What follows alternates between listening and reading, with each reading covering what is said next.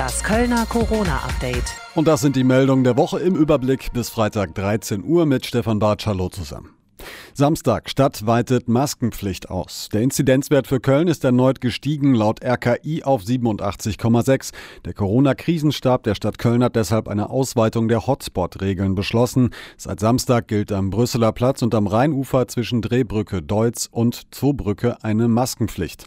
Außerdem soll auch im Bereich um die Alfred-Schütte-Allee ein Alkoholkonsumverbot gelten.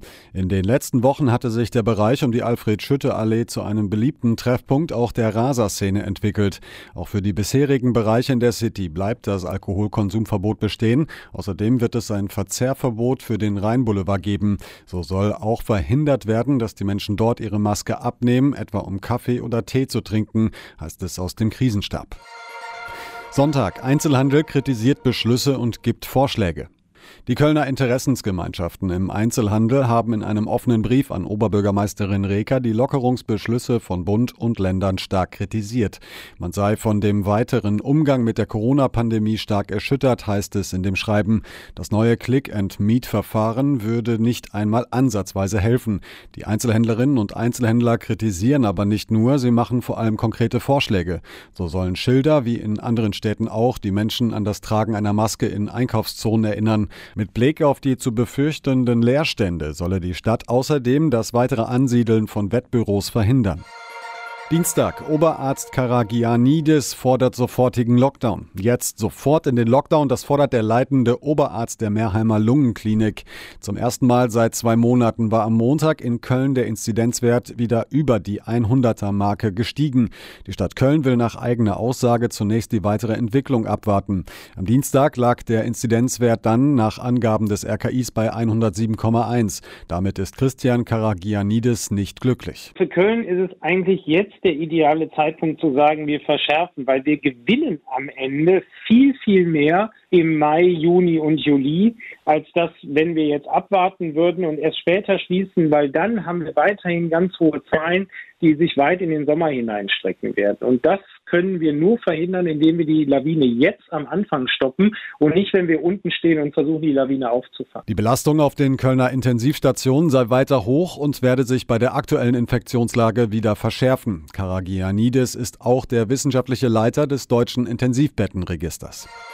Mittwoch Ärger über ungleiche Maßnahmen für Gastro. Der Deutsche Hotel- und Gaststättenverband für Köln ist sauer, dass die Menschen jetzt Hotels und Restaurants auf Mallorca oder Ibiza besuchen dürfen, aber bei uns in Deutschland und hier auch in Köln nicht. Das ärgert sie. Seit dem Wochenende gibt es keine Reisewarnung mehr für die Baleareninseln. Jetzt steigen immer mehr Menschen am Kölner Flughafen in den Flieger. Das macht DEHOGA-Sprecher Matthias Jonen und die ganze Branche wütend. Das ist für uns diese Ungleichbehandlung nicht nachvollziehbar. Wir haben nichts dagegen, wenn verreist wird. Es kann aber nicht sein, dass hier mit unterschiedlichem Maß an die gleiche Maßeinheit gegangen wird und äh, da die entsprechenden unterschiedlichen Ergebnisse von der Politik äh, gemacht werden. In Spanien soll gehen, was hier nicht erlaubt ist. Das können wir nicht nachvollziehen. Die Kölner Gastronomen und Hoteliers hätten im vergangenen Jahr bewiesen, dass sie Hygiene können, sagt Jonen weiter.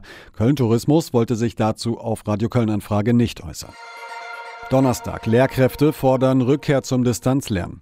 Erst seit Montag sind alle Schülerinnen und Schüler wechselweise zurück im Präsenzunterricht, aber die Kölner Lehrerinnen und Lehrer möchten möglichst schnell zurück zum Homeschooling. Die Gewerkschaft Erziehung und Wissenschaft hat sich in einem offenen Brief an Oberbürgermeisterin Reker gewandt. Die Öffnung der Schulen seien unter den derzeitigen Umständen ein brandgefährlicher Ritt auf der Rasierklinge, heißt es in dem Schreiben.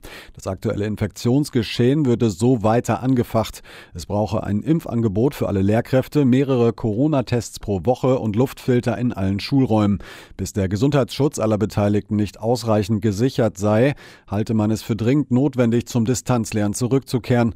Man würde sich von der Stadt Köln wünschen, sich der Anordnung der Landesregierung zu widersetzen. Neue Perspektiven für Öffnungsstrategien in der Pandemie. Ein Köln-Kodex soll Handel, Gastronomie und Handwerk und deren Kundinnen und Kunden Orientierung in der Pandemie geben. Im Rathaus haben dazu am Mittwoch Vertretende der Interessensverbände und Oberbürgermeisterin Reker eine entsprechende Selbstverpflichtung unterschrieben. Das Papier betont die gemeinsame Verantwortung bei der Bekämpfung der Pandemie.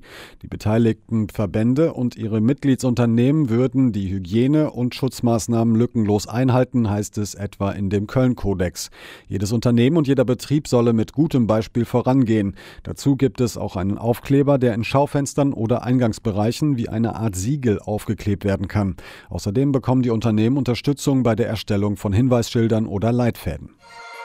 Freitag. AstraZeneca-Impfstoff wird wieder verimpft. Rund zwölf Stunden nach der Entscheidung, AstraZeneca wieder zuzulassen, werden auch im Deutzer Impfzentrum die Spritzen mit dem Impfstoff wieder gesetzt. Allein am Freitag sollen 1500 Kölnerinnen und Kölner mit dem Vakzin geimpft werden. Bereits kurz nach der Bekanntgabe durch Bundesgesundheitsminister Spahn seien alle Impflinge, deren Termine ausgefallen waren, über die Möglichkeit der neuen Termine informiert worden, so die Stadt. Der leitende Kölner Impfarzt Jürgen Zastro erklärte, man wolle bis Ende kommender Woche die verpassten Impfungen aufholen. Dafür seien in der gesamten nächsten Woche 6000 zusätzliche Termine freigeschaltet worden, die zum Beispiel online gebucht werden können.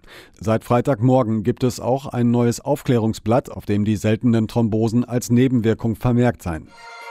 Krisenstab weitet Maßnahmen aus. Da Köln nun seit mehreren Tagen einen Inzidenzwert von über 100 aufweist, wird die Stadt ab Montag die Maßnahmen ausweiten. Für den Besuch von Museen und Zoos wird der Nachweis eines negativen Schnelltests notwendig.